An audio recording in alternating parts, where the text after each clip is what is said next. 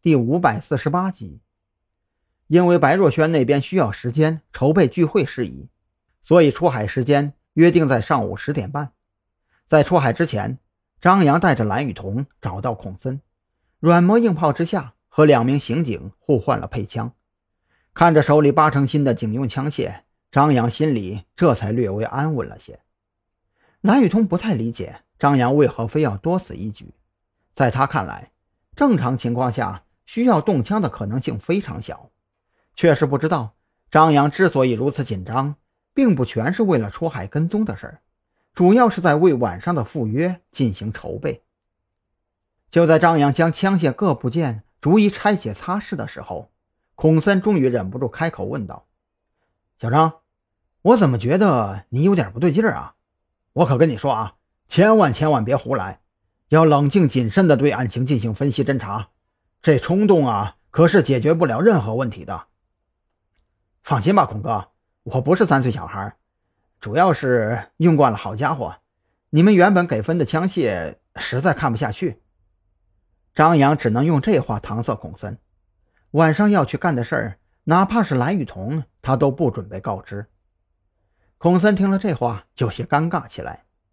当他从张扬口中得知当年马文龙一案之后，就特意联系了一个在临海市市局任职的老朋友，结果这么一问，才知道。特侦局是个什么性质的单位？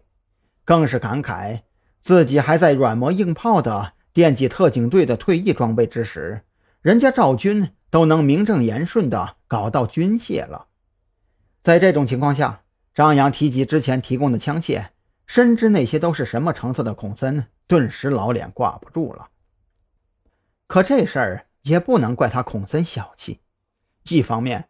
是因为山南市刑警队的枪械储备大部分本就是陈年旧货，这倒不是说山南市刑警队穷酸，主要是因为山南市跟临海市情况不太一样，这边稍微有风险的活都是缉毒大队跟缉私大队在干，刑警队的工作范围用到枪的机会太少了，所以给上边打报告要求更换枪械，每一次都被搁置或者驳回。反正就是没个准信儿，而另外一方面呢，也跟双方没有沟通到位有些关系。赵军刚开始找到孔森的时候，并没有说清楚所需要的枪械种类和要求，毕竟赵军习惯了特侦局枪械库里啥都有，没反应过来这里是山南市刑警队，所以呢，孔森也就理解为赵军在小题大做，带着些许私心，特意将成色好点的都给收了起来。轮到张扬等人进场挑选的时候，剩下的自然都是老掉牙的物件了。您可千万别多想，我们没有埋怨的意思。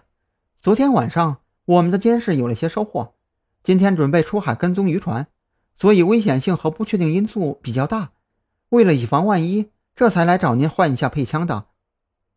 蓝雨桐注意到孔森面色的不自然，担心因为张扬的话让孔森产生一些不好的误解。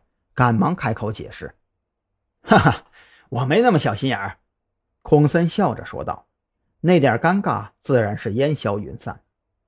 别您您您的了，小张都叫我孔哥了，你也跟着叫吧。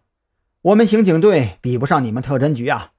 原本我是不知道，跟临海市那边的朋友打听一下，这才知道。好家伙，你们特侦局简直就跟地主老财一样，可谓是富得流油啊！这下……”轮到蓝雨桐不好意思了。孔森提及张扬的时候，目光里满是深意，看得他一阵面红耳赤。